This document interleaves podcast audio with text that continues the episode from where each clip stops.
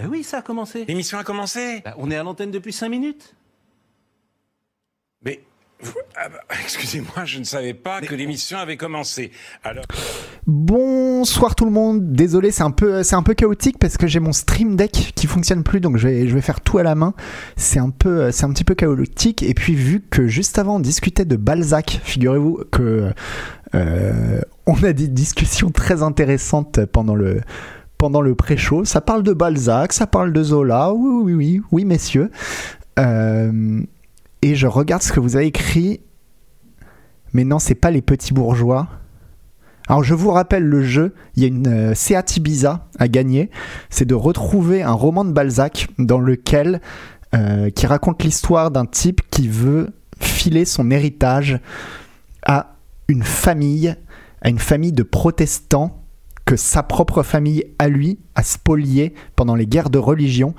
Je rappelle qu'il y a une Seat à gagner pour celui qui retrouve le titre de ce Balzac. Moi j'avais en tête Le Bon Juge, mais euh, vraiment pas sûr quoi. Ceci dit, ceci dit, tant mieux qu'on parle de Balzac parce que c'est pas une, pas une semaine fifou folle dans l'actualité du jeu vidéo. Il s'est rien passé de... ah c'est l'interdiction, Pingolin V qui repart avec une Seat Ibiza, c'est l'interdiction. Bravo Pingolin.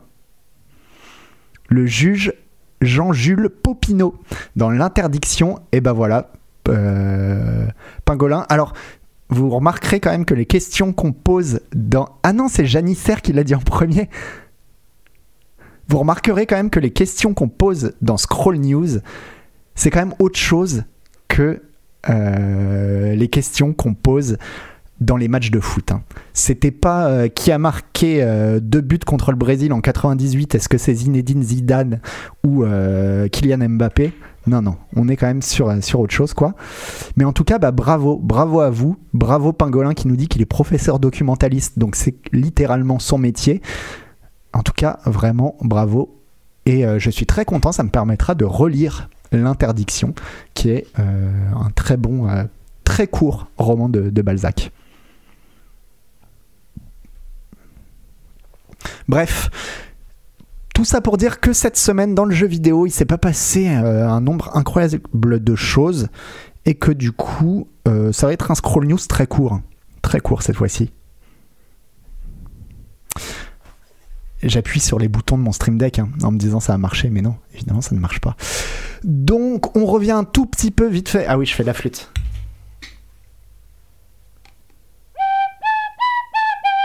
Ah oui, c'est Janissaire. Désolé Janissaire, mais en tout cas, de toute façon, pour moi, dans mon cœur, vous avez tous gagné. Vous avez tous gagné parce que vous avez tous joué. Et c'est ça, c'est ça quand même euh, l'essentiel. Et surtout, ce que vous avez gagné, bah, c'est les amis qu'on s'est tous fait, qu'on s'est tous fait en chemin. Euh, donc des nouvelles, un, un petit follow-up sur le sur le leak qu'il y avait eu de GTA 6 la semaine dernière. Pas grand chose à rajouter, sinon qu'ils ont arrêté un type en Angleterre. Alors, la présomption d'innocence, on ne sait pas encore si c'est lui. Si c'était lui, ce serait un jeune pirate informatique de 17 ans qui ferait partie d'un groupe qui s'appellerait Lapsus. Vous le voyez là. Lapsus. Qui serait un groupe visiblement de très jeunes hackers qui s'en sont pris aussi à Uber euh, dans la semaine. Et donc, c'est une, euh, il aurait été arrêté par la police londonienne dans une opération menée conjointement avec le FBI. Euh, Qu'est-ce qu'on lit?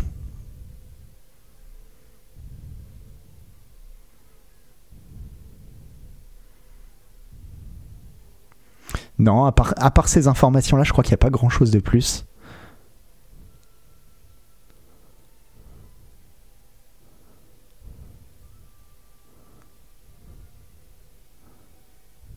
Mais voilà, donc ce groupe Lapsus, et, euh, pas grand chose à rajouter là-dessus, si ce n'est que euh, j'étais à un mariage ce week-end et que, évidemment, aux rares personnes à qui j'ai dit euh, ce que je faisais dans la vie, ils m'ont tous dit Ah bah, t'as vu les leaks de GTA 6 Et ils me soutenaient, je savais pas trop quoi répondre, ils me soutenaient que les jeunes d'aujourd'hui, enfin en tout cas ces pirates-là, ils sont quand même vachement forts parce que c'est super dur de, de hacker comme ça un truc comme GTA 6 pour eux, c'était un peu comme, euh, comme braquer Fort Knox, quoi. Et en fait, je sais pas si c'est la vérité, je sais pas si c'est si difficile que ça, quoi. Bon, j'imagine que c'est pas que c'est pas si facile non plus, mais je me demande dans quelle mesure euh, euh, faut être une sorte de génie de l'informatique pour faire ça, ou simplement il faut avoir la motivation et que et voilà quoi.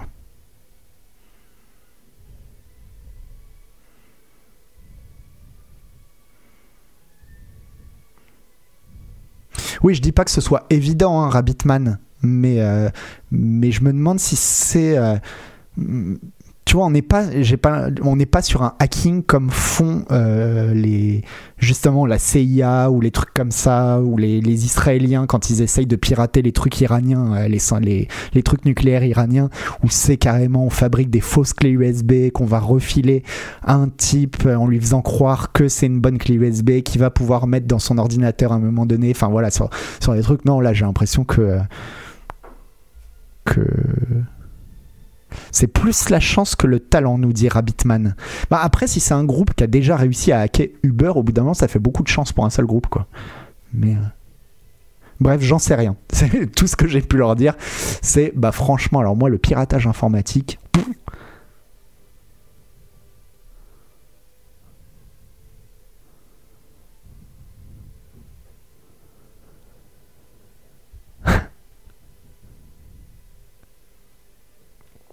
Bref, tout ça pour dire que j'en sais rien. Donc euh, n'hésitez pas, hein, vraiment l'expertise, l'expertise c'est chez Gotos. Euh, le j'en sais rien c'est ici. Hein. Je galère déjà à me connecter à ma Livebox, alors je suis vite admiratif des hackers. Ouais moi aussi, mais bon de là à... Ouais, ou alors ils ont juste lu un truc sur une faille et l'ont essayé chez 40 boîtes. Ouais, voilà, c'est ça qui est possible aussi. C'est pour ça que que je suis obligé de dire que j'en sais rien parce que euh, quand, euh, quand les gens m'ont demandé ça, parce que si ça se trouve, c'est pas si dingue que ça, quoi. Ah, la bouffe était délicieuse. Hein.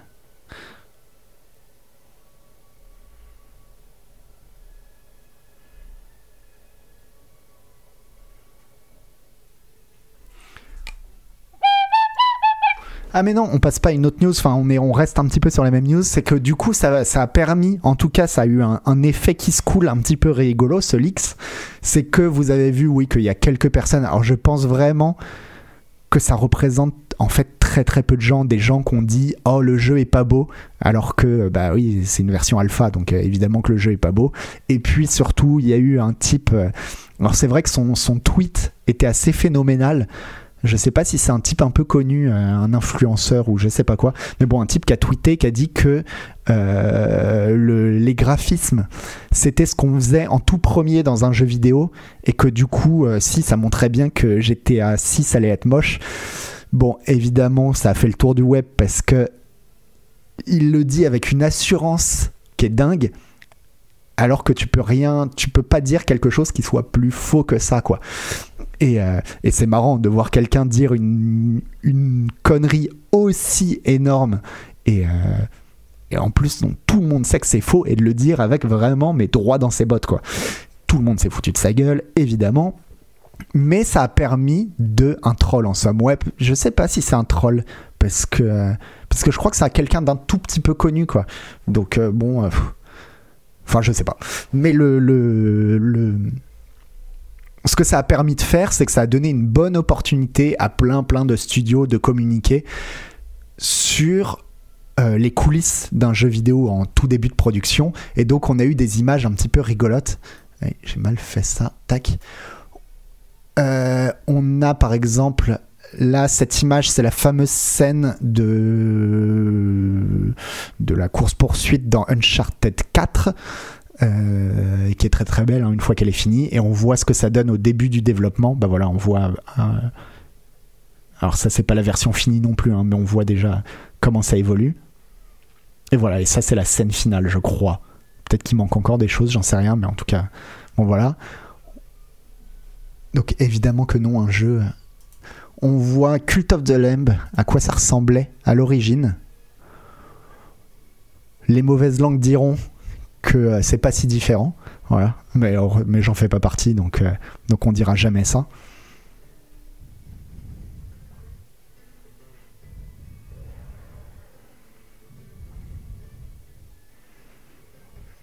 Et puis, euh, qu'est-ce qu'on avait d'autre? Ah ouais, ah zut, vous pouvez pas la voir. Euh, voilà, si, une image de euh, Horizon Zero Dawn. Bon, je pourrais être encore plus méchant, mais bref. Euh, une image de Horizon Zero euh, voilà à quoi ressemble une espèce de T-Rex en tout début de production. Et ce qui est marrant, c'est que bah, on voit bien dans cette version, alors c'est pas beau, mais au moins on voit bien les éléments de gameplay, quoi. Voilà, tous les éléments de gameplay ont une, ont une couleur à eux. Et, et c'est vrai que euh, c'est vrai que c'est beaucoup plus lisible que le produit final. Bon, après, c'est. Je suis pas sûr que tout le monde s'amuserait sur un jeu euh, gaulé comme ça, quoi. Mais voilà, ça, ça a donné une opportunité de, de communication au studio. Et finalement, c'était une bonne opportunité de communication parce que quand il y a eu le leak, euh, il y a eu quelques reproches, entre guillemets, qui ont été faits qui ont été de dire oui mais les studios euh, ils devraient plus montrer comment les jeux sont faits à la base alors honnêtement je pense pas je pense pas que les jeux devraient montrer beaucoup plus euh, les jeux en, début de production parce que la grande majorité des gens s'en foutent complètement en fait et euh, et bah voilà, tu travailles sur le, prochain Red Dead. Non, t'as pas envie de montrer des trucs comme ça. T'as pas envie de montrer. C'est comme. euh. Enfin, je sais pas, c'est comme nous, c'est comme tout, pardon. T'as pas envie de, de, de, montrer quelque chose qui ressemble pas un tant soit peu au produit final, quoi. Les jeux vidéo, c'est comme les saucisses, faut pas montrer comment c'est fait. Mais donc, du coup, oui, je comprends tout à fait que, on, que le grand public ignore un petit peu à quoi ça peut ressembler un, un jeu vidéo dans les premières phases. Là, ça a été l'occasion de le montrer, donc finalement, ça a été euh, une bonne occasion, quoi. L'éditeur est pas d'accord de toute façon. Oui, mais parce qu'il n'y a pas tellement de, il y a pas tellement d'intérêt, quoi. Alors, il y a eu un intérêt, on en avait discuté dans la dans l'émission Canard PC, ça a été pour la bande-annonce de Skate 4 où justement, ils ont fait une bande-annonce en montrant les trucs dégueulasses, les bugs, enfin le jeu pas fini. Mais c'est très spécial parce que c'est Electronic Arts qui a fait cette euh, communication et en fait cette communication, elle est très très réfléchie parce qu'ils savent qu'ils sont en train de faire un jeu avant tout à destination des streamers ou des gens en tout cas qui ont envie de, de, de, partager le jeu et de s'amuser avec. Et donc dans ce cas-là, c'était une bonne idée de partir sur une communication qui se prenait pas au sérieux quoi. Mais pour un pour un Uncharted, pour un Red Dead, pour un GTA, etc. euh, non, je pense que c'est une mauvaise idée de montrer les, les images de début de jeu, de, de début de production.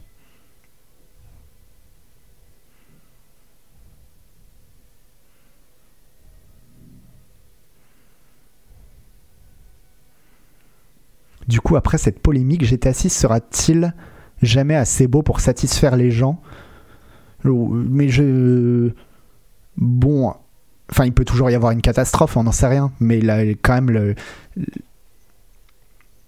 Il y a quand même beaucoup, beaucoup, beaucoup, beaucoup plus de chances pour que euh, GTA 6 il se vende par millions, comme a été GTA 5, et que euh, les critiques. euh, bah enfin que, Rockstar finisse par essuyer ses larmes avec des billets de banque quoi parce qu'ils s'en foutent.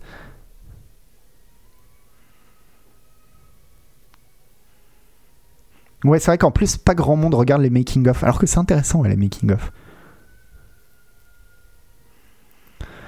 Je suis pas d'accord éduquer le gamer sur le cycle de production du truc c'est pas une mauvaise idée je pense ce qu'il y a, c'est que la communication d'un jeu comme GTA 6, elle est, elle est pas orientée vers les gamers. hein. C'est pas, enfin, faut, quand même considérer que la plupart des gens, euh, euh, une bande-annonce pour eux, c'est comme une pub à la télé. Enfin, c'est rien de plus, quoi. C'est pas censé être un, documentaire, quoi.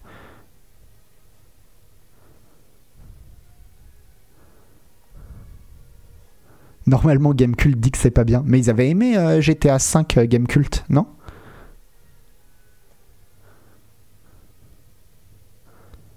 Mais euh, les romanciers font pas lire leur brouillon. Ouais. Ouais, c'est, mais bon, c'est pas exactement la même chose non plus.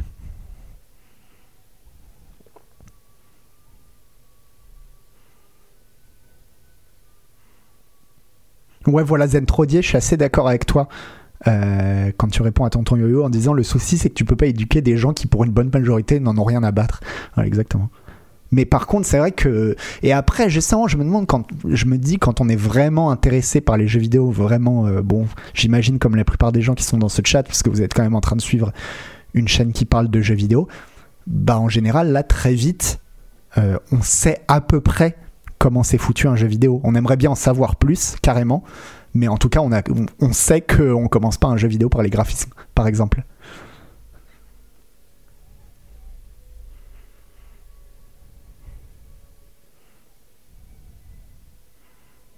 Ah mais les profs, tonton yo-yo, ils s'adressent pas à des gens qui en ont rien à foutre. Les profs, ils s'adressent à des gens qui ont envie d'apprendre. Enfin, qui sont censés avoir envie d'apprendre.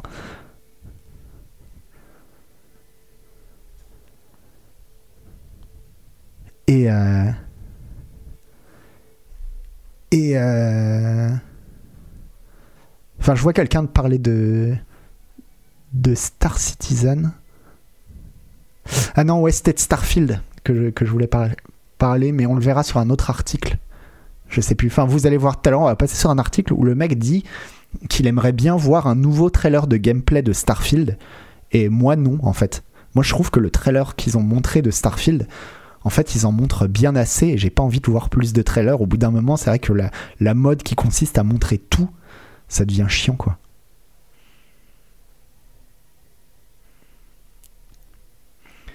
On, on le sait, mais l'étape du jeu tout, tout pété et moche est souvent sautée dans les présentations. On montrera plutôt les artworks, etc. Bah oui, sigle troll, mais c'est normal. Enfin, c'est normal. De la même manière que quand on fait une bande-annonce de film, on te montre pas les bouts coupés ou le bêtisier, quoi. C'est vrai qu'on n'est jamais obligé de regarder, ouais. Enfin, ouais. Mais des fois c'est dur de résister. Je me souviens, moi ça avait commencé comme ça sur Assassin's Creed 2. Assassin's Creed 2, je me souviens que je l'attendais énormément parce que j'avais adoré le premier Assassin's Creed. Et ils avaient fait énormément, énormément de bandes annonces sur tous les aspects du, du, du jeu. Et j'avais tout regardé parce qu'en fait, j'arrivais pas à m'en empêcher, quoi. Mais bon, c'est vrai que c'est mon problème. hein.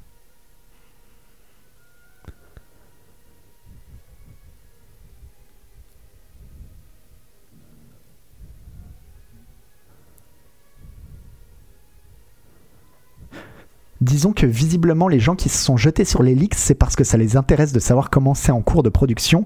Donc pour cela, c'est bien de les éduquer là-dessus. Mais ouais, mais c'est ça que je comprends pas, Flock, c'est que normalement les gens qui regardent les leaks, donc les gens qui sont vraiment intéressés, euh, moi je pensais même pas qu'il y avait des gens qui, allaient dire euh, quelque chose sur les graphismes en fait. Vraiment, je suis surpris. Mais après, c'est peu de gens hein, en fait. Enfin, c'est un effet Twitter quoi. T'as, t'as, t'as 10 blaireaux qui en parlent et puis, euh, et puis forcément sur Twitter t'as tout quoi. Mais c'est pas tant que ça quoi.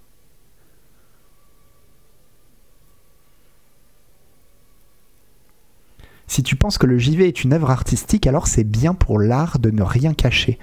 Bah, je dirais que c'est l'inverse, on Duril. Justement, euh, justement, l'art, le, être artiste, c'est c'est dissimuler quoi. C'est on montre pas ce qui se passe derrière les rideaux, évidemment. On le montre à ceux après qui veulent devenir faire la même chose ou ceux qui veulent vraiment, qui veulent un making of, savoir vraiment comment c'est fait. Mais pour l'immense majorité, 99,9% des gens, faut absolument pas leur montrer ce qu'il y a dedans, quoi.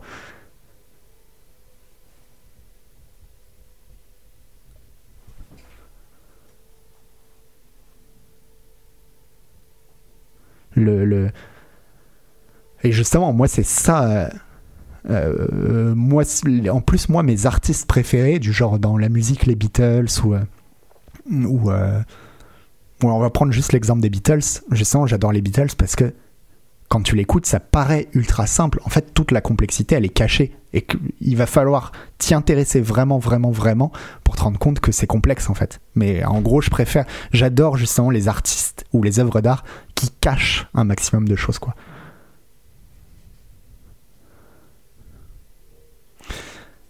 Rabbitman, enfin on a tellement vu des leaks de versions quasi finalisées, voire orchestrées par les studios eux-mêmes, que la majeure partie de ceux qui ont regardé les leaks de GTA s'attendaient à voir un truc qui ressemble à un vrai trailer. Ouais, je pense que t'as raison.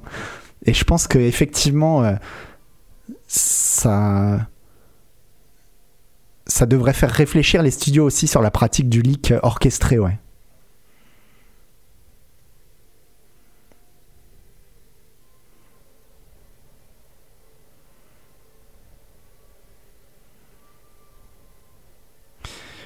Dans le replay sur YouTube de l'émission, tous les passages de GTA 6 ont été floutés pour cause de DMCA. Euh, J'imagine que ce sera pareil dans l'éventuel article du prochain numéro sur le sujet. Je pense pas qu'il y aura d'article dans le prochain numéro sur le sujet parce que s'il y en avait un, ce serait le coin du jeu d'Yvan.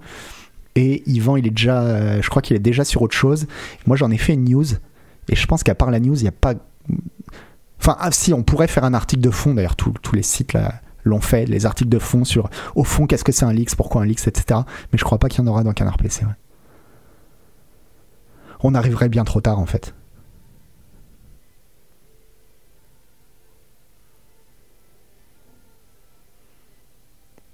Merci Docteur Maboul. Bref. Ah, un article que j'ai pas lu qu'on. Alors. J'ai pas lu cet article, on me l'a conseillé, c'est quelqu'un qui est arrivé dans le pré-show, comme quoi ça sert, hein. on parle pas que de Balzac, on parle aussi de BFM TV, et qui m'a dit « Oh, il y a un article dans BFM TV, est-ce que tu as lu l'article de BFM TV ?» Et donc on va lire l'article de BFM TV, je n'ai pas lu une seule ligne. Voilà. Ah, l'émission en a parlé... Ah oui, l'émission a parlé du leak. C'est pas l'émission de... L'émission n'a pas parlé de cet article, j'espère. Non, puisqu'il est du 24 septembre, donc... Euh, c'est plus excitant qu'un film comment le jeu vidéo est en train de supplanter le cinéma. À l'heure des jeux comme Elden Ring, The Last of Us ou Animal Crossing, le jeu vidéo semble plus que jamais ringardiser le cinéma en proposant la grande expérience esthétique de notre époque. Je suis d'accord. Un sentiment partagé par beaucoup de ces deux industries? Je trouve ça bizarre par contre la, la tournure de la phrase, je comprends pas exactement ce qu'il veut dire, c'est pas grave. Waouh Mais la mise en scène, au secours, c'est magnifique Pardon, je viens de voir que c'était Atomium. C'est tellement, c'est tellement Atomium comme phrase, quoi. Désolé pour Ato, mais euh, euh, mais euh, on va la faire mieux alors. Waouh Mais la mise en scène, elle est tellement bien. Voilà, ça c'est Atomium. Cette explosion de joie n'est pas la ré- ah n'est pas la réaction du vidéaste Atomium au dernier film de Park Chan-wook, si si, Old Boy ou de James Cameron, Avatar, mais face à Placidus Sax, seigneur draconique qu'il doit affronter dans le populaire jeu Elden Ring. Un choc visuel qu'il partage avec de millions de joueurs à travers le monde. Alors, bon, ceci dit, c'est vrai que, bon, Atto, il est très, très. euh, euh, Enfin, il fait très très attention à la mise en scène justement et il se laisse pas simplement porter par le jeu. Il fait partie des gens qui aiment bien savoir comment c'est fait derrière et se poser la question de comment c'est fait derrière quoi. Euh, un sentiment que partagent de nombreux cinéastes, de Christophe Gans à John Carpenter, donc Christophe Gans qui avait fait Le Pacte des Loups hein, et, euh, et surtout Silent Hill, et qu'on ressort à chaque fois qu'on parle de cinéma et de jeux vidéo. Donc maintenant, ok, euh, je comprends ce qu'il voulait dire par un sentiment partagé par beaucoup de ces deux industries. Ah non, j'ai ra- j'ai raté, pardon, j'ai raté un paragraphe. Considéré pendant plus d'un siècle comme la forme artistique suprême, le cinéma voit désormais son hégémonie menacée par le jeu vidéo, dont la créativité débordante et l'audace narrative en font la grande expérience esthétique de notre époque. Le cinéma de divertissement, principalement hollywoodien, semble de son côté empêtré dans une profonde crise d'imagination et incapable de capter l'air du temps. Je suis assez d'accord, hein, vous le savez, euh, vous le savez que je suis euh, pas très cinéphile, alors que je l'étais énormément étant adolescent et même euh, jeune, euh, jeune adulte, quoi. Quand j'étais étudiant, j'étais très, très cinéphile. Et effectivement, je trouve le milieu du jeu vidéo en fait beaucoup plus créatif que le cinéma, quoi. En ce moment, en ce moment. Euh, je regarde ce que vous dites. hein. Alors, un sentiment donc que partagent de nombreux cinéastes, de Christophe Gans à John Carpenter, à tel point que Hollywood vit dans une terreur absolue des jeux vidéo, assure le game designer Sam Barlow dans Libération. Euh, le jeu vidéo est-il en train de ringardiser le cinéma? Je ne dis pas que c'est mieux, mais que c'est plus excitant qu'un film, répond François Descraques euh, des Visiteurs du Futur. Il se passe beaucoup de choses en ce moment en jeu vidéo, que ce soit dans les AAA ou dans les jeux indés. C'est encore euh, François Descraques qui dit ça, ok. En jeu vidéo, tout est décuplé, renchérit Guillaume Pierret, le réalisateur de Balle perdue 2. Moi, je savais pas qu'il y en avait un 1, donc euh, visiblement, euh, il y en a deux, euh, qui sera diffusé en novembre sur Netflix. il y a des jeux comme Red Dead Redemption 2 devant lesquels j'ai ressenti des choses que je n'ai jamais ressenties devant un film. Alors il faut peut-être regarder d'autres films. Guillaume Perret, et comme ça... Bref. Et euh, il y a aussi des jeux comme Dead Space où j'ai ressenti bien plus d'angoisse et d'horreur que devant certains films qui avaient ce but. Ouais, alors là, bon. C'est compliqué. Ça, c'est compliqué tout ce qu'ils disent là. Parce que, euh, autant, comme je vous dis, je suis assez d'accord sur le sentiment général. Autant, par contre, le cinéma et le jeu vidéo ne visent pas à procurer du tout la même expérience, en fait. Donc, euh, de dire. Un film m'a fait plus peur qu'un jeu vidéo ou un jeu vidéo m'a fait plus peur qu'un film, je trouve pas que ce soit hyper pertinent en fait. C'est pas la même peur. La peur qu'on peut avoir en jouant à Resident Evil, c'est pas du tout la même peur que j'ai eu en regardant Ring, par exemple. C'est pas, même, euh, c'est pas le même sentiment quoi.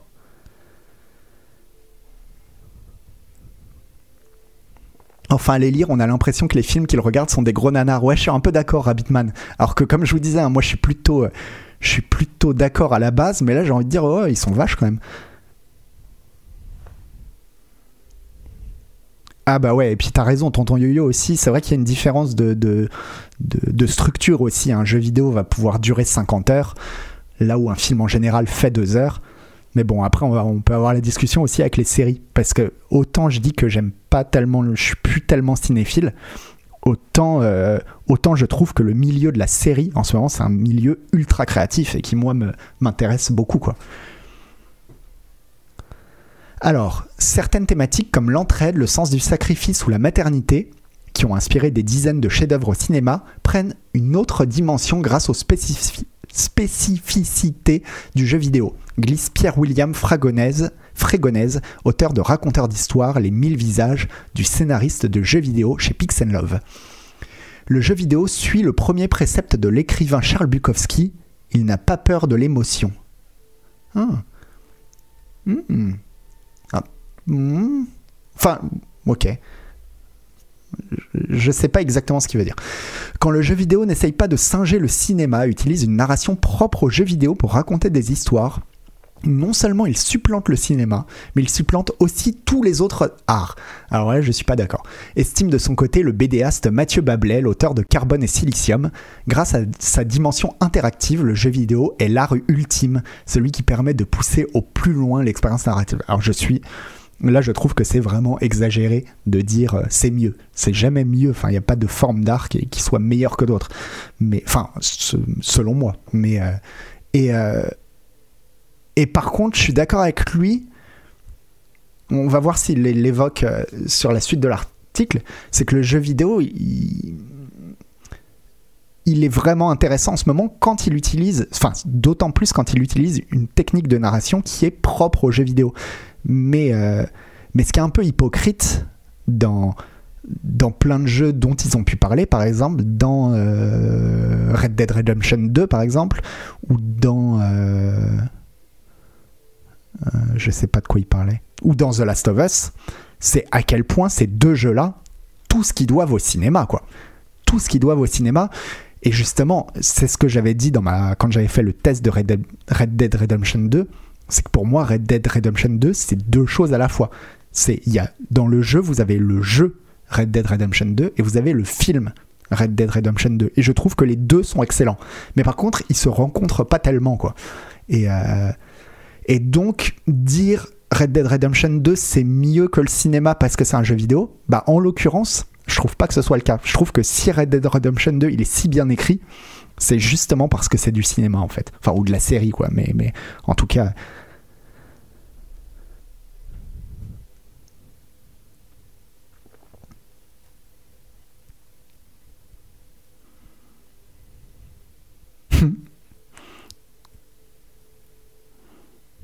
C'est la forme ultime dans le sens où ça réunit tout le reste. Ouais, mais ouais, pour moi, vraiment, ouais, justement, toutes ces histoires de.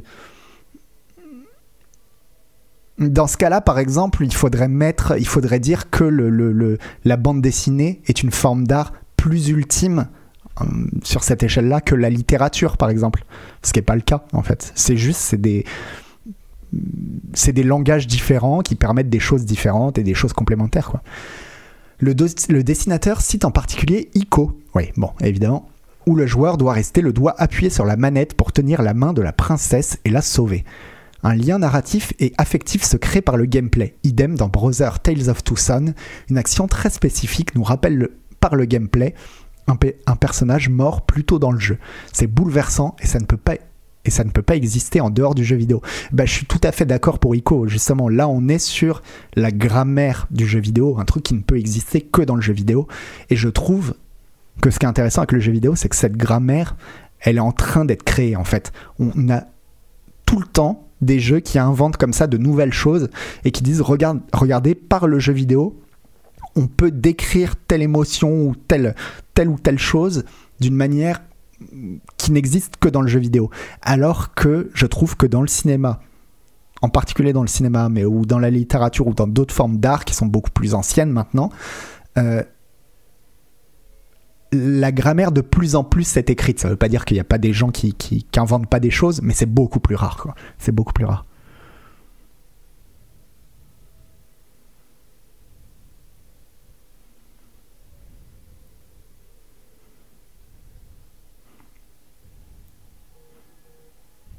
Ouais, Kakastou, évidemment. Enfin, je pense que je pense que tout le monde trouve ça un peu stérile de, vouloir euh, hiérarchiser les arts, mais effectivement, quand il disait la forme d'art ultime, je pense pas que c'était ce qu'il voulait dire. Il voulait pas dire euh, elle est meilleure que les autres. Il voulait dire ouais, c'est un art composite euh, qui réunit tous les autres arts, j'imagine. Alors, Daniel Andreyev, journaliste spécialisé en jeux vidéo, a lui été bouleversé par un jeu resté inédit en France, Mother 3. Ce jeu parle à ta nostalgie, il y a une scène où tu retrouves ta mère dans un champ. Elle me bouleverse à chaque fois comme un film de Terence Malick. Je n'arrête pas d'y penser, c'est une de mes scènes préférées de jeux vidéo. Quand ils sont bien faits, les jeux vidéo peuvent te parler comme les films. Bah oui, complètement. Il est bien cet article, j'aime bien cet article, vraiment. Euh, enfin, à côté de ça, il y a eu un article cette semaine dans Marianne sur... Euh, sur euh, est-ce que l'e-sport c'est du sport? Bah, C'est pas le même niveau hein, quand même. Ils se sont fait chier, ils ont interviewé plein de gens et tout. Il est cool l'article. C'est qui l'auteur? C'est Jérôme Lachasse. Alors, si le joueur découvre rarement un jeu sur un écran aussi grand que celui d'une salle de cinéma, l'effet produit par des œuvres vidéoludiques peut être aussi fort que celui d'un chef-d'œuvre du 7e art. C'est ce qui s'est produit cette année pour des millions de joueurs et de joueuses devant Faru Mazzula, l'ultime zone d'Elden Ring, dont la beauté morbide et le gigantisme ont provoqué plus d'un syndrome de Stendhal, cette émotion qui, submerge physiquement un sujet face à une œuvre d'art.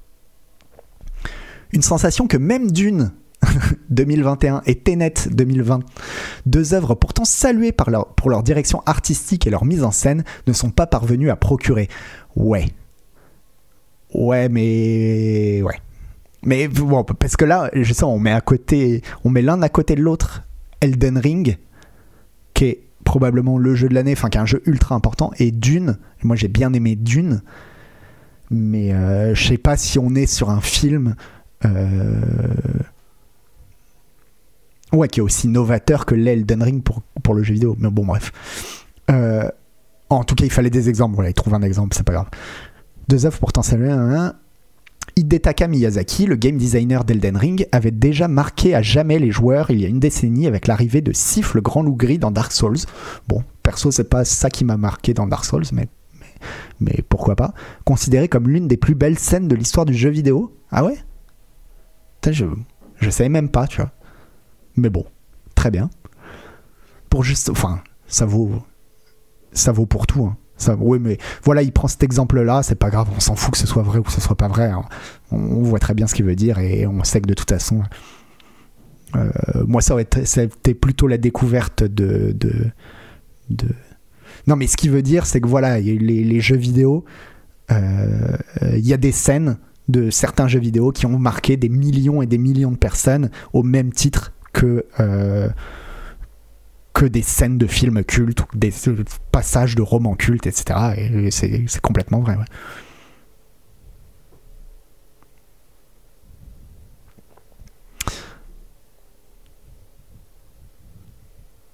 L'article est agréable parce que pour une fois, le jeu vidéo est encensé dans un média mainstream, mais les comparaisons avec le cinéma sont vraiment malhonnêtes. Alors je trouve pas Samuel Bickett, mais j'expliquerai à la fin pourquoi. Euh,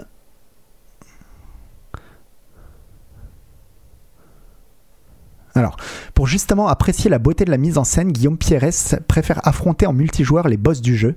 C'est une expérience narrative à la fois épique et muette que le cinéma ne peut pas vraiment retranscrire, bon d'accord. Et pourtant, cette extrême difficulté aux allures de punition peut faire penser à du Michael Haneke, un cinéaste autrichien réputé pour son œuvre doloriste. Ouais, celle-là, ils vont la chercher un peu loin, je trouve, mais pourquoi pas. C'est clair qu'il y a un sentiment d'accomplissement autant chez Haneke que chez Miyazaki acquiesce Pierre-William Fragonèse. Ouais, remarque, ouais, enfin, comparé à la limite tout le jeu, mais comparé le multijoueur à du Haneke, bon. Pour qui le 7ème art conserve une longueur d'avance sur le jeu vidéo en termes d'efficacité narrative. Un défi pourtant. Alors, il est plus difficile de proposer une expérience d'une qualité stable sur 50 ou 100 heures que sur 2 heures, il y a risque de diluer l'histoire, d'avoir des moments plus faibles ou carrément de se perdre en route. Bah oui, c'est le problème de plein de jeux vidéo. c'est que c'est que justement la longueur, euh, enfin la longueur est pas du tout, très souvent est souvent mal gérée dans les jeux vidéo. Et je le dis par exemple par rapport à mon à ma série préférée Yakuza, où Yakuza il y a de ces longueurs de ouf quoi. Et pourtant c'est un de mes jeux vidéo préférés. Un défi pourtant relevé par Hideo Kojima, le créateur de la licence Metal Gear Solid, qu'un Guillermo del Toro considère comme son égal. Eh ben, euh, ce game designer ne cesse depuis 30 ans de brouiller la frontière entre cinéma et jeux vidéo. Quand on joue à un de ses jeux, il nous projette effectivement dans un film, explique Erwan Desbois, auteur de Hideo Kojima aux frontières du jeu. Chez Playlist Society. Kojima ne fait pas juste du jeu vidéo au sens d'avoir des règles à respecter. Il réfléchit son scénario comme la dramaturgie d'un film, il arrive à créer des personnages auxquels on s'attache. Si on rejoue à ces jeux, c'est pour retrouver ces personnages, c'est ce que cherche à faire toute forme d'art, créer un monde dans lequel on a envie de se projeter. Alors pas forcément toute forme d'art, hein, mais, en tout cas oui, c'est vrai qu'il y a plein d'œuvres d'art qui font ça. Euh, qu'est-ce que vous racontez?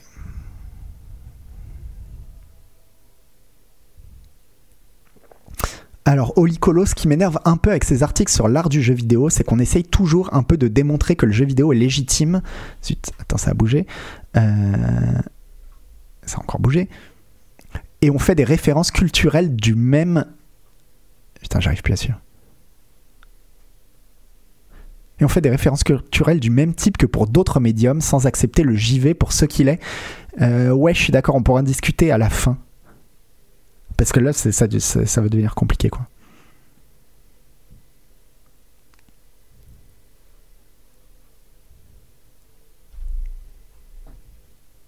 C'est nimp cet article, ça compare l'incomparable, ils y comprennent rien. Alors je trouve, je suis pas du tout d'accord. Spartanis, je vais expliquer pourquoi à la fin. Euh, Malgré les efforts de Kojima pour brouiller la frontière entre cinéma et jeux vidéo grâce à des cinématiques réalisées avec le moteur du jeu pour garder une continuité dans l'histoire, difficile de comparer Casino Royale à une vidéo YouTube proposant de visionner l'intégralité de Metal Gear Solid 3. L'excitation propre à l'expérience de jeu, fondamentale pour l'apprécier, laisse place à une forme d'ennui. Je ne pense pas que les gens recherchent des extraits de passages de jeux vidéo sur YouTube, indique Daniel Andreyev. Les cinématiques de jeu sont surtout là pour faire avancer l'histoire et introduire un personnage. Certains vont par contre regarder en boucle la scène d'Avenger Endgame où Captain America est rejoint par les autres. Et et, ouais, ouais, enfin ouais, bah, enfin c'est vrai, ouais, franchement c'est vrai quoi. Ah j'ai sauté un paragraphe. Hideo Kojima pardon, a eu très tôt l'intuition qu'on pouvait réfléchir le jeu vidéo en termes de mise en scène et de spectacle, et ce alors que le jeu vidéo était encore balbutiant, réduit à des écrans fixes qui s'enchaînaient avec une interactivité limitée, Lou Erwan Desbois. Il rêvait de faire du cinéma, donc il a fait des jeux vidéo qui ressemblent à du cinéma, peut-être en mieux. Euh, Metal Gear 3, c'est digne d'un James Bond. Euh pas, si tu veux. Bon. Alors, comment expliquer le succès de Twitch où les aficionados se retrouvent pour regarder une personne jouer et même parfois pour regarder une personne qui raconte n'importe quoi? Twitch a créé une hybridation, une sorte de théâtre immersif et participatif, à mi-chemin entre le jeu vidéo, le spectacle vivant et la web-série. Alors je pense pas du tout que ce soit ça, par contre, répond Pierre-William Fragonèse. Un récit sert avant tout à créer des souvenirs et les histoires partagées font partie des plus vivaces. Il y a peut-être une partie de vérité, mais moi je l'ai déjà écrit et je l'ai déjà dit et je le répète. Pour moi, le succès de Twitch, c'est avant tout le fait que ce soit un réseau social. Tout le monde ne voit que la plateforme de diffusion de vidéos, alors que avant tout et en premier lieu, c'est un réseau social, Twitch. Mais bref. Certains jeux semblent avoir été conçus et la preuve, c'est que euh, il y a plein de gens qui, à un moment donné, quand ils se faisaient pas trop striker, se sont mis à regarder la télé sur Twitch. C'est-à-dire, euh, quand il y a Top Chef, ben, ils regardent tous ensemble Top Chef. Parce que le but, c'est pas euh, forcément de regarder quelqu'un qui joue ou de regarder Top Chef ou de regarder quelqu'un qui parle, etc. Le but, c'est surtout de regarder quelque chose avec d'autres gens et d'être en train d'en discuter en direct avec d'autres gens, quoi. Et je pense que c'est avant tout ça, le succès de Twitch. Euh, certains jeux semblent avoir été conçus pour Twitch. Un nouveau langage communautaire est né.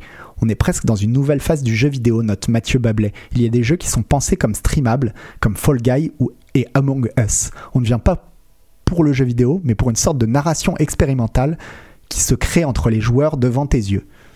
Autrefois solitaire, il est long l'article. Euh, la pratique du jeu vidéo, bah, c'est cool comme ça, après on pourra s'arrêter.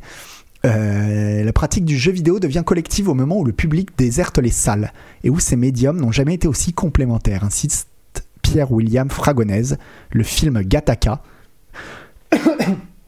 moi je l'appelais Bienvenue à Gataka, mais est le pendant du jeu vidéo Outer Wilds, et inversement. Il ne faut pas choisir entre les deux œuvres, mais parcourir les deux pour avoir la véritable expérience du vertige de l'espace. Gataka, c'est Bienvenue à, à Gataka, on parle du même film?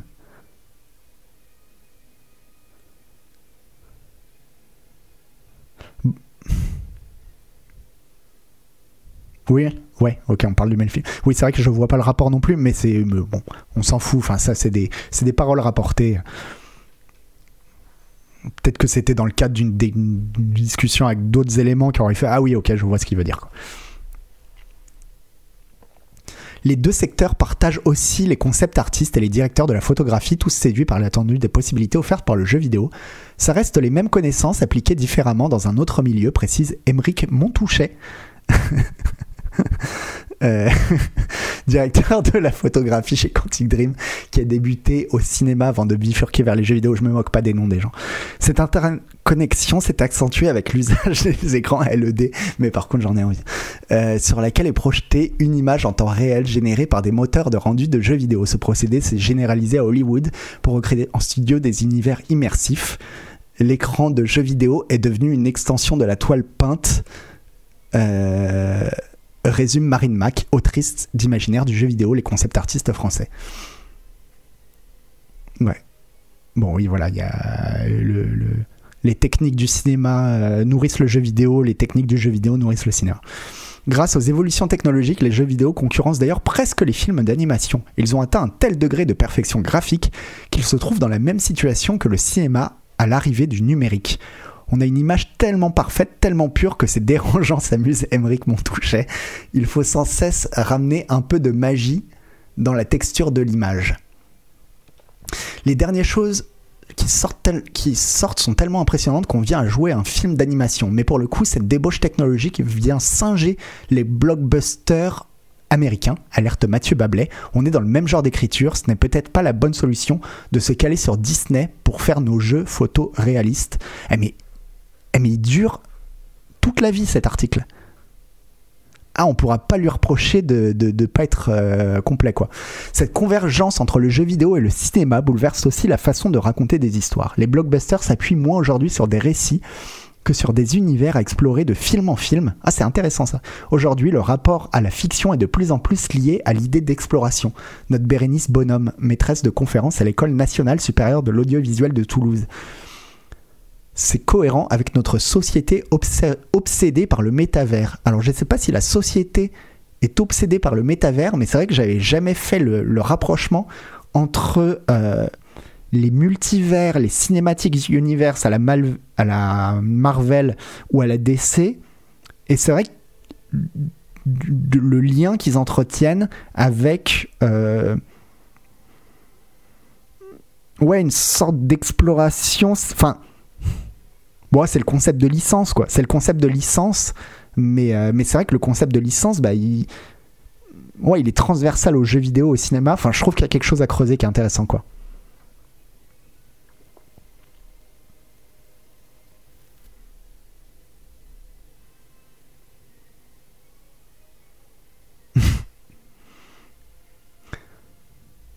Euh,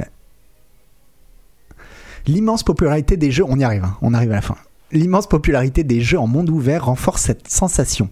Ils offrent aux joueurs la possibilité de partager avec le game designer le rôle de réalisateur. Dans Elden Ring, le récit est volontairement incomplet. Découvrir les éléments manquants permet d'enrichir l'expérience. Tout l'inverse d'un Thor Love and Thunder, dont les trous dans l'intrigue trahissent avant tout un tournage chaotique. C'est la force du studio From Software, l'éditeur d'Elden Ring et de Dark Souls, de proposer des jeux dont l'histoire est complexe et magnifique et réservée à celles et ceux qui sauront s'en rendre dignes, qui désirent réellement s'y intéresser, glisse le youtubeur Alt236 dans sa vidéo sur Dark Souls. Une forme d'élitisme qui rappelle l'hermétisme des œuvres de Jacques Rivette ou Apichapong. C'est stylé comme prénom, Apichapong. Euh, Takul. Euh, alors là, on est complètement dans ce que je sais plus qui disait sur. euh, tiens, on va citer Jacques Rivette, ça va donner un petit peu un cachet. euh, oh, ça. Alors attends, Spartanus, tu l'as mis en violet. L'article est à côté de la plaque. Ils définissent le, jeu vidéo comme un art composé de plusieurs autres arts parce qu'ils n'arrivent pas à comprendre la particularité propre à ce médium, à savoir l'interactivité. Ces multiples comparaisons avec le cinéma rabaissent totalement la force et l'âme du jeu vidéo. Euh, euh, je suis d'accord avec toi dans le fond, même si euh, je serais pas aussi difficile que toi, parce qu'en fait, il y a eu plusieurs moments dans l'article hein, où il parlait du, du langage propre du jeu vidéo, donc il le laisse pas complètement de côté. Mais par contre, ça fait pas pour moi, c'est pas pour autant que l'article est mauvais, vraiment pas du tout quoi. Et, euh, et, et encore une fois, j'expliquerai après. Le brio des jeux From Software est de proposer une écriture du vide qui densifie l'atmosphère de l'expérience, analyse encore Pierre-William Fragonèse. Les blancs sont plus importants que les bribes d'histoire données directement aux joueurs par des cinématiques ou d'obscurs dialogues. L'atout majeur du jeu vidéo est de faire fructifier l'imagination du joueur à la manière du jeu de rôle-papier par sa maîtrise de l'hors-champ. Et c'est marrant qu'il parle de hors-champ. Alors je sais pas si le terme de hors-champ est propre uniquement au cinéma ou si- s'il vient avant tout du théâtre, mais en tout cas c'est marrant euh, de parler de cinéma et de pas avoir fait là le lien avec le hors-champ au cinéma quoi. Si on s'arrête devant une statue ou un bâtiment, chaque élément va raconter une histoire cohérente avec l'univers. Tout est pensé, c'est vertigineux, complète Guillaume Pierret. C'est tout ce que n'offre pas le cinéma, c'est une forme de narration environnementale, renchérit Daniel Andreyev. Dans Elden Ring, les squelettes qui t'attaquent ont une histoire à te raconter. La narration peut raconter non seulement le héros, mais tout l'univers entier. Alors, c'est quand même un peu vrai aussi au cinéma et dans la littérature, mais c'est vrai que c'est beaucoup plus... Enfin, le, jeu vidéo permet de, de décupler cet effet-là, quoi.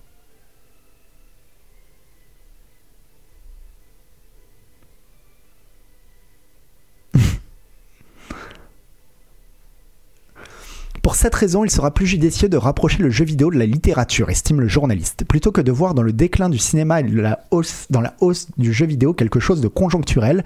Il faut y voir un regain d'intérêt pour la lecture. Tous ces jeux s'appuient sur l'importance de la lecture et de l'écoute. Il faut lire la description des objets pour comprendre le lore, c'est-à-dire la mythologie créée par un jeu. Écrire un jeu vidéo nécessite bien plus de méticulosité qu'au cinéma, confirme Marine Mack.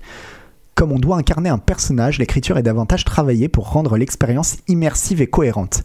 Il faut souvent 2 à 3 ans pour produire un film lorsqu'il en faut 5 à 6 pour un jeu. Aucun réalisateur ne travaille aussi longtemps sur un film, à l'exception de James Cameron sur ses avatars. Pour cette raison, l'imaginaire proposé par le jeu vidéo suscite davantage de rêves qu'au cinéma. Ah, pareil, alors là, euh, je suis désolé, mais bon bah, enfin, ne serait-ce que Star Wars, voilà, le, ça a quand même fait rêver des, générations et des générations de d'adolescents, quoi. Mais, mais bon, à la limite. Euh, Et en même temps, c'est un peu vrai aussi, quoi. Parce que Star Wars, c'est le film, alors que j'avais 8 ans et déjà le premier Zelda, euh, qui était vraiment pas très beau, quoi. Bah, j'étais projeté dans un monde qui me fascinait jour et nuit, quoi. Donc à la limite, ouais. Pour cette raison, l'imaginaire proposé par le jeu vidéo suscite... Non.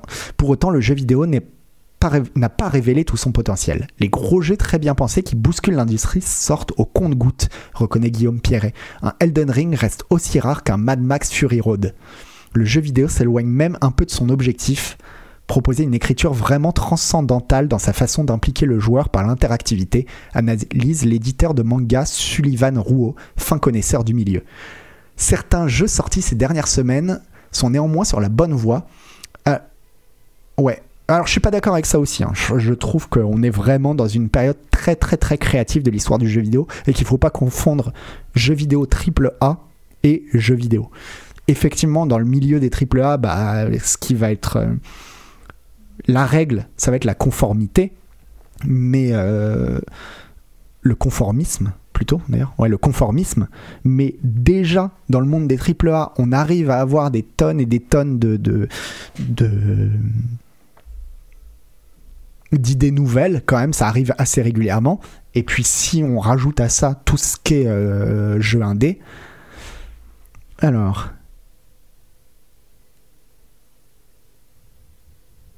C'est sans fin. Ouais, c'est sans fin, mais c'est intéressant en même temps, je suis content. Alors. Mais c'est vrai que c'est sans fin.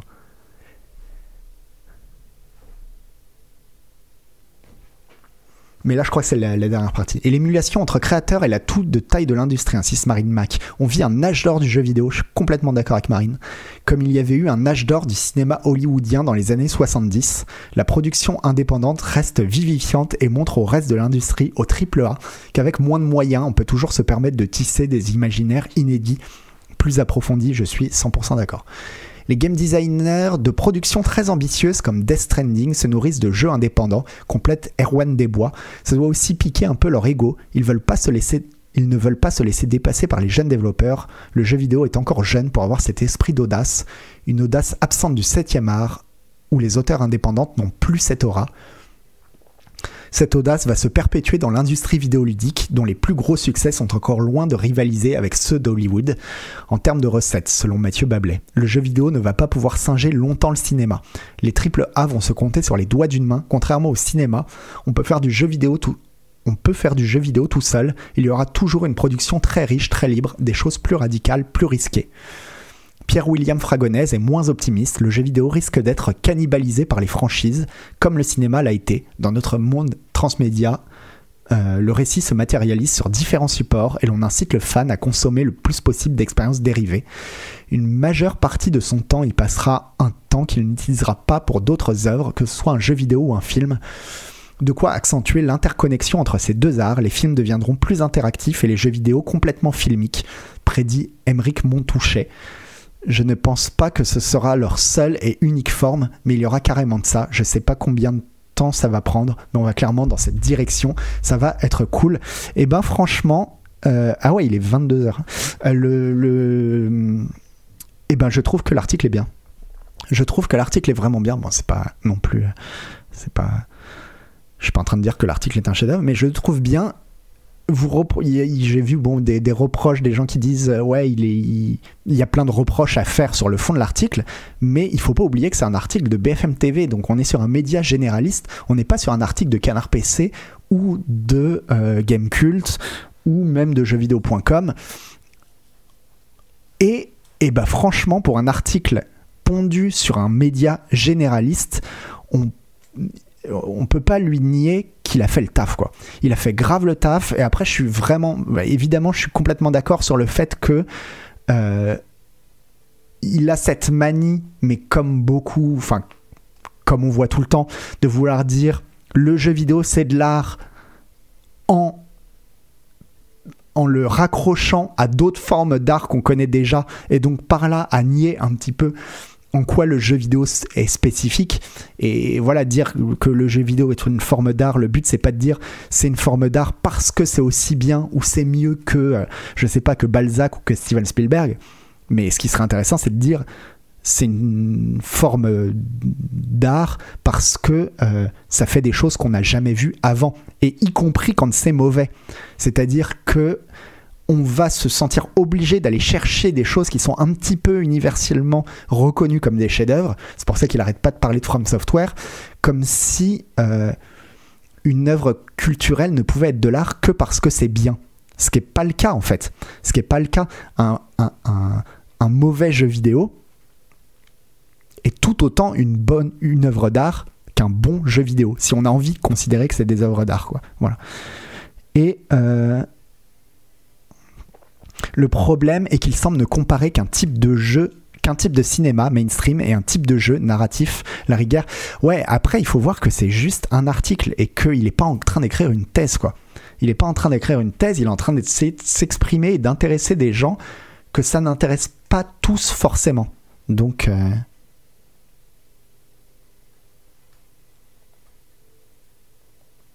Bien entendu, et ça fait plaisir d'entendre parler de jeux vidéo sans mépris réactionnaire. Alors là, franchement, pour le coup, je pense qu'on est vraiment très très bien servi, quoi. Mais l'approche est mauvaise, encore une fois. Parler de la porosité entre les deux médiums artistiques, oui. Faire valoir l'un en descendant l'autre, non. Je suis d'accord, mais par contre, il y a quelque chose dont vous, vous n'avez pas conscience quand vous n'êtes pas journaliste. C'est que... Euh, c'est un peu putassier, mais quand tu es journaliste, tu as aussi un peu besoin de, d'accrocher les gens. D'accrocher les gens, et y compris en, en provoquant ce qui va faire parler, en fait. Et là, c'est le cas. Là, c'est le cas. Euh, du coup, bah voilà, tu vas être en désaccord, ou tu vas être d'accord, ou tu vas être en désaccord. Sur certains points, tu vas être d'accord. Sur certains points, tu vas pas être d'accord. Mais le truc, c'est qu'on peut tous en parler, etc. Et c'est ça qui fait un bon article, en fait. Le but d'un article, c'est pas de donner une réponse définitive. Ça, ça serait à la limite plus le but d'une thèse ou d'un travail universitaire. De dire, bon, bah voilà, et encore, c'est même pas le cas. Mais le, but d'un article, c'est vraiment de poser une question, en fait. De poser des questions.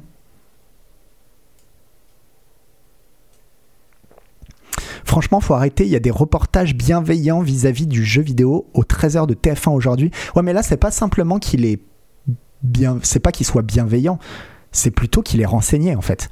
Il interviewe les bonnes personnes. Franchement, tous les noms cités sont des gens. Euh, voilà, il n'a pas été chercher euh, le, le, le youtubeur à la mode, enfin le, le, euh, le plus gros streamer, etc. Il va chercher quand même des gens vraiment intéressants. non, franchement, le journaliste, il a fait un, il a fait un vrai bon boulot, quoi.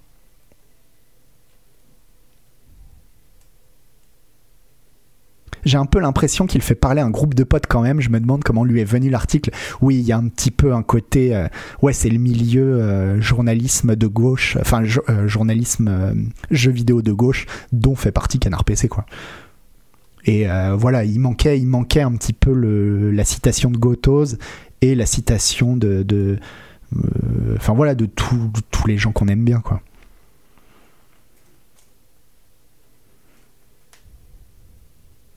Mais en tout cas, oui, pour revenir, Franz Keftas, sur. Euh, tu dis, en tout cas, je ne sais toujours pas ce qui fait que globalement, je me désintéresse de plus en plus du cinéma et des séries TV au profit du jeu vidéo. Alors, moi, je le sais, pour moi c'est que, euh, alors j'irai jamais dire que le jeu vidéo est mieux ou est une forme ultime d'art, euh, vraiment ça je le pense pas du tout. Je pense que c'est une forme intéressante de la même manière que les autres,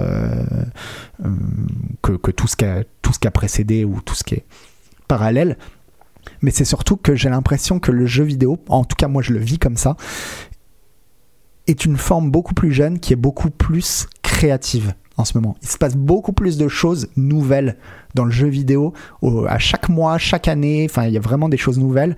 Alors que c'est vrai que les arts vieillissent et que, bah, par exemple, le cinéma euh, ou le théâtre euh, sont des choses où euh, il se passe énormément de choses, mais ça va être de plus en plus, j'ai l'impression, destiné à un public hmm, d'aficionados, quoi.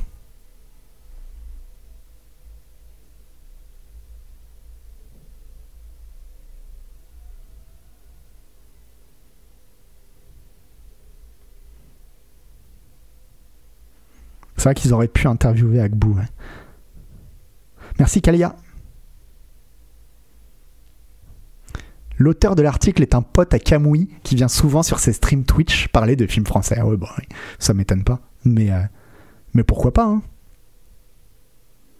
Non, je trouve ça. Non, je trouve que vraiment. euh, Enfin, je vous rappelle, ah oui, c'était ça que je voulais dire. Ouais, euh, franchement, les articles sur les jeux vidéo, ils sont bienveillants. Bah, allez lire l'article de cette semaine de Marianne sur l'e-sport et comparez-les et vous allez voir quoi.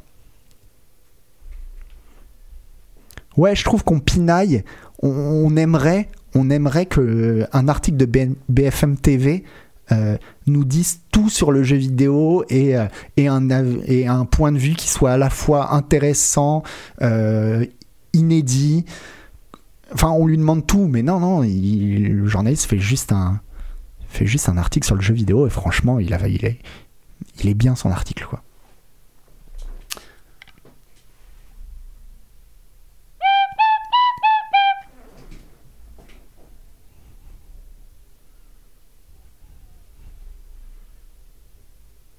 Alors attends, euh, j'ai vu un message.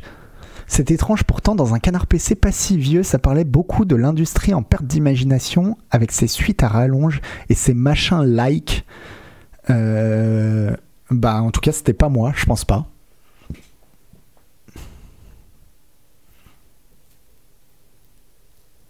Ouais, en tout cas c'est pas moi qui t'aurais dit ça quoi. Ça c'est clair. Parce que je pense... euh, Évidemment, évidemment qu'il y a des trucs relous, euh, que qu'on se retrouve avec des, éditeurs qui font tout le temps la même chose, etc. Mais l'industrie globalement, toute l'industrie entière du jeu vidéo, je la trouve extrêmement euh, euh, fraîche.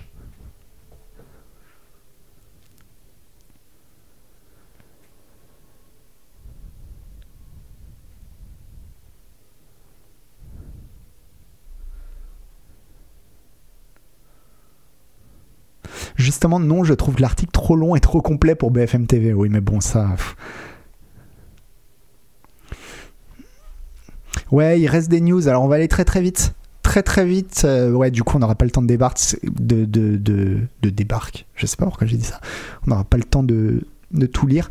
Euh, juste pour vous dire que donc vous avez dû voir passer que Cyberpunk revient en grâce. Il a passé un million de joueurs. euh, je sais pas quoi. Son, il a dépassé son pic de joueurs simultanés avec 104 000 joueurs simultanés. Et donc il dépasse aussi le pic de joueurs simultanés de Witcher 3 donc vraiment une petite euh, deuxième vie pour Cyberpunk qui serait liée à la série Cyberpunk Edge Runner qui est disponible sur Netflix. Et j'ai regardé les deux premiers épisodes je ne voulais regarder que le premier épisode, histoire d'avoir un avis, de regarder le premier épisode, me dire oui, bon, ok, ça ressemble à ça, etc. Je pense que je vais tout regarder. Vraiment, ça me plaît.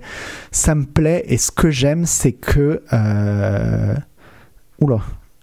Euh... Stylé. Merci les modos. Ouais, ce qui me plaît, c'est que euh, c'est un animé, donc japonais, et du coup, on est dans un. On est dans un dans un ton qui, qui, qui change beaucoup du jeu et qui me rappelle évidemment un petit peu Akira ou Ghost in the Shell ou dans une moindre mesure Cowboy Bebop, alors toute proportion gardée, hein. on n'est pas sur, euh, sur le même genre de chef-d'œuvre, hein, pas du tout, ni même euh, toute proportion gardée, voilà. Mais, euh, mais je sais pas, j'aime bien la manière de faire japonaise.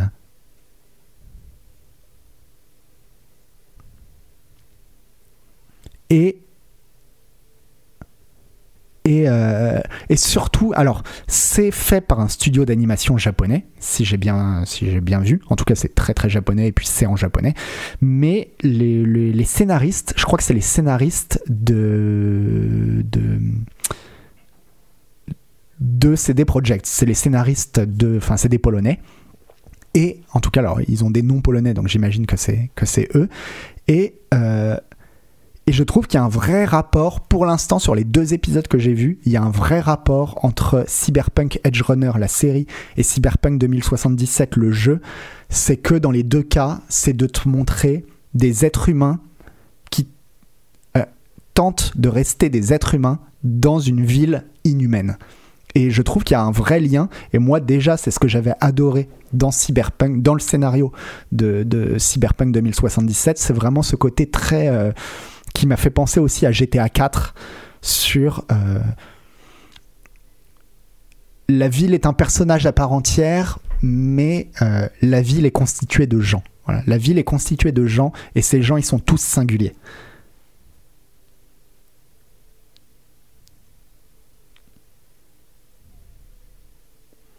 Et euh, bon, par contre, techniquement, c'est pas arcane. Ouais, clairement pas quoi. Parce que vous, j'en vois plusieurs parler d'arcane pour l'instant, mais j'ai vu que deux épisodes, donc je peux pas vous dire laquelle je préfère. Pour l'instant, c'est Arkane quoi. Mais j'ai vu que deux épisodes, donc. euh.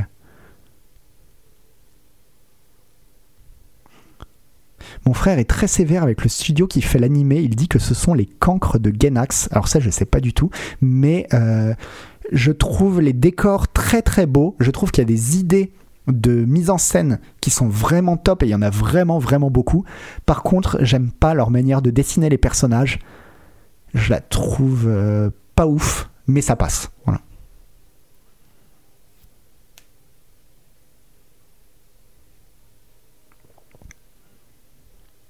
On passe à la suite parce que euh, ouais, on reconnaît hyper bien la ville et ça, j'adore ça aussi. Ouais.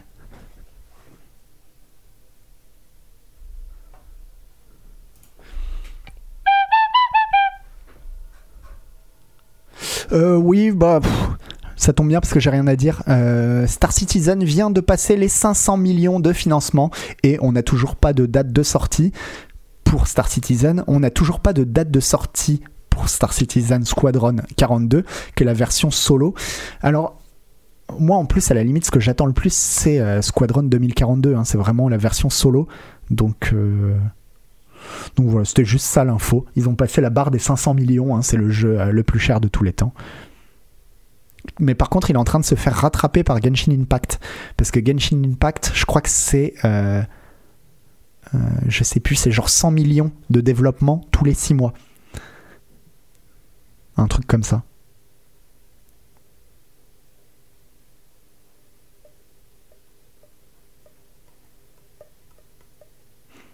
Mais voilà, c'était l'info cyberpunk, comme ça ça permet d'aller très très vite. Ah bah bon, bah celle-là on l'a. Même le, même le jingle, je le fais super vite, hein. vous voyez, je suis pressé. Euh, le... J'avais une news, mais du coup on va la zapper parce que c'était vraiment quand je savais pas de quoi parler. Euh, Il y a une start-up, en fait, ils ont fait une sorte de lance-pierre. Un lance-pierre pour balancer des trucs dans l'espace. Ça n'a rien à voir avec le jeu vidéo. J'avais envie d'en parler parce que. euh, euh, alors c'est pas un vrai lance-pierre hein, évidemment, mais c'est un truc qui fait un accélérateur de masse. C'est une fronde, voilà. C'est un accélérateur de masse. Il fait tourner les trucs et paf, il envoie des machins dans l'espace. Pour l'instant, c'est un prototype. C'est une start-up qui a levé des fonds, etc. Mais déjà, ça me fait marrer. Une sorte de fronde pour envoyer des bordels dans l'espace, quoi. Et euh, et euh, mais je me demandais aussi parce que j'avais vu je me demandais pourquoi est-ce qu'on n'envoie pas les déchets nucléaires, nos déchets nucléaires, pourquoi on les envoie pas dans l'espace? Alors, euh, ceux qui vont me dire, euh, ouais, on va pas pourrir l'espace, non, franchement, on s'en fout. Franchement, euh, on a un univers entier. c'est pas, c'est pas, c'est pas des plages qu'on va pourrir. Donc moi, si c'était moi, voilà, moi si c'était moi, les déchets nucléaires, je les enverrais dans l'espace plutôt que de les enfouir. J'avais vu que si on le faisait pas, euh, va- voilà, c'est ça, bit, c'est que si la fusée explose au décollage, alors c'est déjà que ça coûte mais mille fois trop cher, ça coûte beaucoup beaucoup trop cher, et que si la fusée explose au, décollage, bah c'est la merde absolue quoi, c'est tu fais exploser une bombe nucléaire dans, dans le ciel quoi. Mais donc je me dis avec un lance-pierre, avec un lance-pierre géant, c'est il y a moyen non? Mais voilà, moi c'est ça mon idée, c'est envoyons nos déchets nucléaires avec un lance-pierre géant, et puis avec un peu de chance en plus on touchera on touchera une autre planète quoi.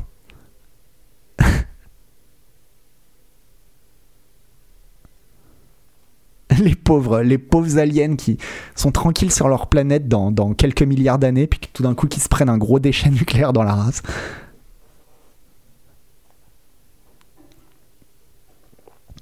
Et si le lance-pierre explose, bah, j'imagine qu'il y a moins de chances de faire exploser un lance-pierre que. Oui, j'imagine que l'idée n'est pas neuve aussi, ouais. Mais donc euh, leur idée de lance-pierre, alors c'est pas pour jeter des déchets radioactifs, hein. moi c'est pour ça que je le ferais perso, mais eux non c'est pour envoyer des trucs en orbite. Voilà, pourquoi pas. Enfin j'en sais rien, j'y connais rien donc euh, sans doute. Et si l'élastique il pète Ouais, ouais bah, à mon avis, euh, à mon avis ils ont des élastiques un peu costauds quoi. C'est de l'élastique, ça doit être au moins épais comme ça quoi. J'imagine, hein, ou même, euh, ou même, euh, même épais comme ça, si ça se trouve, les élastiques euh, qu'ils utilisent pour envoyer les trucs dans l'espace. Donc, donc, à mon avis, tu peux pas le casser comme ça, quoi. Merci, Brain Dead Capitaine. Mais pourquoi pas dans le soleil? Ah bah ouais, ouais, ouais, pingo- pingolin V. Moi, je trouve ça plus marrant dans l'espace parce que parce que ça a un côté, c'est l'aventure, quoi. Mais, mais effectivement, balancer les déchets dans le soleil, c'est plus malin, en fait. Maintenant que tu le dis.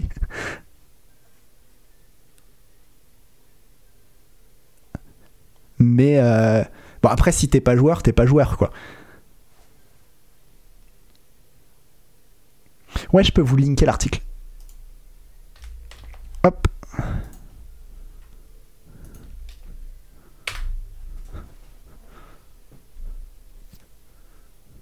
Non, mais si ça se trouve, si on envoyait dans le soleil, en plus, ça l'alimenterait, le soleil. Euh, alors, on sait pas trop comment ça marche un soleil en vrai. On va pas risquer de péter l'équilibre du truc avec un matériel nucléaire sale. Euh, à mon avis, tu pètes pas un soleil en envoyant des déchets nucléaires dans le soleil. hein, T'inquiète pas, Gilby. Je pense qu'il y a aucune chance de dérégler le soleil vu la masse du soleil avec quoi que ce soit que tu puisses envoyer euh, depuis la Terre.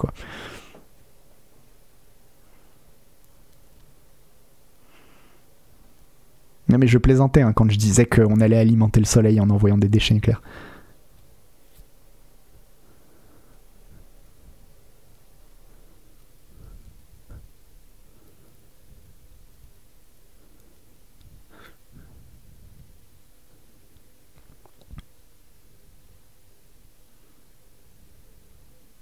Enfin voilà, moi je suis pour, je vote pour le lance-pierre géant pour envoyer des trucs dans l'espace, ne serait-ce que parce que euh, parce que c'est stylé quoi.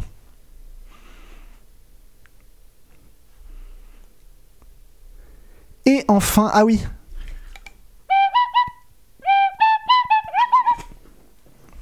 Il n'y a plus rien qui marche. Le peut-être que vous suivez Video Game Donkey.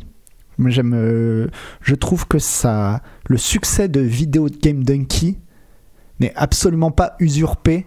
Euh, c'est pas seulement pour moi le meilleur jou- YouTuber jeu vidéo, c'est le meilleur YouTuber tout court, je pense. Je trouve, je suis vraiment, euh, enfin, je pourrais parler très très longtemps de pourquoi j'aime vraiment autant euh, Video Game Donkey. Et donc Video Game Donkey, qui est un, pour ceux qui connaissent pas, un YouTuber jeu vidéo qui a des millions et des millions et des millions d'abonnés, euh, qui est une des chaînes les plus suivies de tout, de tout YouTube. hein. Euh, Superlative News. Non, mais j'aime vraiment énormément euh, Video Game Donkey. Vraiment, c'est une des plus grosses chaînes YouTube au monde et je trouve que c'est euh, pas usurpé, contrairement à la plupart des autres grosses chaînes YouTube. Quoi. Et, euh, et il lance un, une maison d'édition de jeux vidéo et il a fait une vidéo donc pour annoncer qu'il lançait, un, lançait ça. Et c'est vrai que sa vidéo. euh, Enfin, en gros, l'argumentaire de sa vidéo, c'est de dire euh, ça fait des années que je joue à des jeux vidéo, qui est mieux placé que moi pour euh, savoir quand un jeu vidéo est bien ou pas bien? Et donc, en gros, l'idée, c'est euh, moi, je vais faire une maison, d'édition et on va publier que des bons jeux. Et tu te dis, ah bah oui, bah oui, c'est con que personne n'ait jamais eu l'idée, quoi. C'est con que tous les autres éditeurs soient dit, tiens, on va faire une maison d'édition, mais de temps en temps, on va publier des mauvais jeux. Bah non, évidemment, tout le monde a toujours pensé la même chose. Mais, euh, mais j'ai envie quand même de faire confiance. Enfin, c'est surtout, je pense que la vidéo, elle est mal comprise. Que c'est une vidéo de sa chaîne YouTube à destination du public de sa chaîne YouTube dans le ton qu'il utilise tout le temps pour sa chaîne YouTube et que dans la réalité, il est beaucoup moins bête que ça, quoi. Il est beaucoup moins bête et qui fait un truc vraiment sérieux euh, en s'entourant de tas de gens qui, qui, qui, qui sont. Qui, dont c'est plus ou moins le métier, en tout cas qui, qui vont pouvoir, qui vont pouvoir l'aider. Donc, j'aurais tendance à croire que euh, il est pas aussi con que euh, ce que certains essayent de dire euh, en ayant vu l'annonce. Mais voilà, j'ai bien aimé cet article de Hard Drive. Hard Drive qui est un peu le. Comme The Onion, comme le Gorafi, mais pour le jeu vidéo, qui dit Donkey annonce qu'il veut devenir un développeur de jeux vidéo. Il a juste besoin de programmeurs et d'idées, les mecs. Et, et il se fout un peu de sa gueule, mais gentiment. Le gars a un sens de l'humour hautement caustique, donc ne pas prendre ce qu'il dit à la lettre. Ouais, voilà, je suis assez d'accord. Acid Life, Acid, Acidify, pardon. Mais euh, euh, bon, ceci dit, là, si tu me disais, en fait, il est en train de péter les plombs, ça arrive aussi. hein. C'est pas non plus. euh,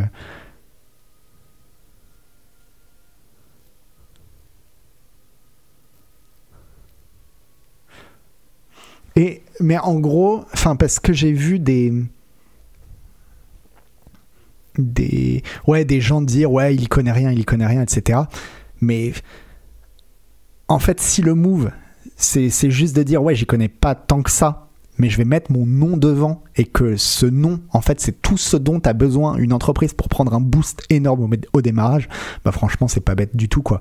Maintenant le problème qu'il va avoir avec une telle stratégie c'est qu'il va être attendu de ouf au tournant sur le premier jeu quoi. Le premier jeu, il faut pas forcément qu'il fasse l'unanimité, mais en tout cas, il faut vraiment que ce soit pas une bouse. Si le premier jeu est une bouse, il va avoir d'énormes problèmes quoi.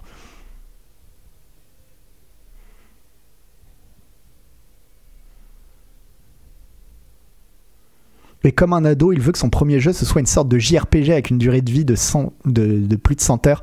Alors, coup de chance, il déteste les... Enfin, non. Video Game Donkey passe son temps à dire qu'il déteste les JRPG, mais il les teste tous, quoi.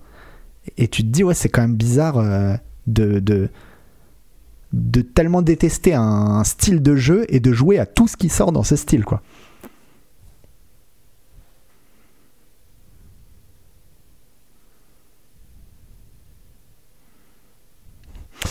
Bref, voilà. Tout ça pour dire, bah finalement, ça aurait été un scroll news vraiment dédié à, ce, à cet article de, BFM. Et je suis très content qu'on l'ait fait. C'était très cool. Enfin, moi, j'ai bien aimé cet article. C'était bien d'avoir vos, vos, vos- votre point de vue là-dessus.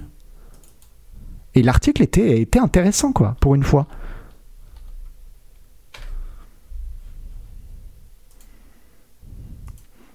Zut, à 8 minutes près. Mais Alpha Blue Light, c'est parce que j'ai vu ton message que j'ai décidé de couper.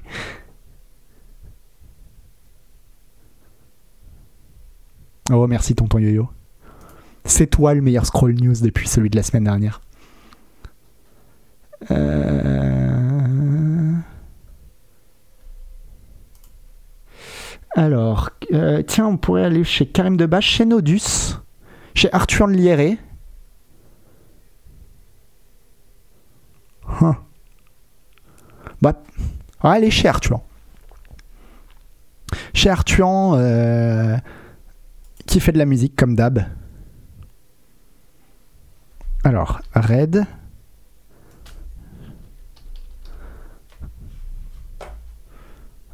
Arthur.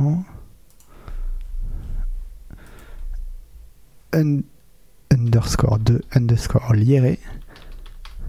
Oula, attendez, est-ce que je l'écris bien? Je pense. Et est-ce que ça se lance? Non, parce que je l'ai mal fait. Ah, faut que je copie-colle. Ah, ça bouge.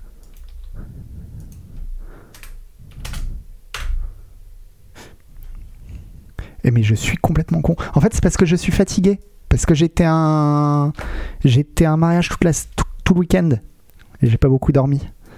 Donc je sais plus faire un raid.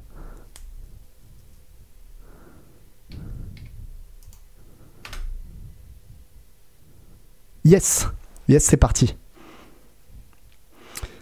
C'est parti. Désolé Alpha Blue Light. Et euh, et puis euh, bah on se tient au jus. On se tient au jus et, euh, et on se dit quoi? On se dit quoi et et puis à plus quoi. Bisous, bisous, bisous. Ciao.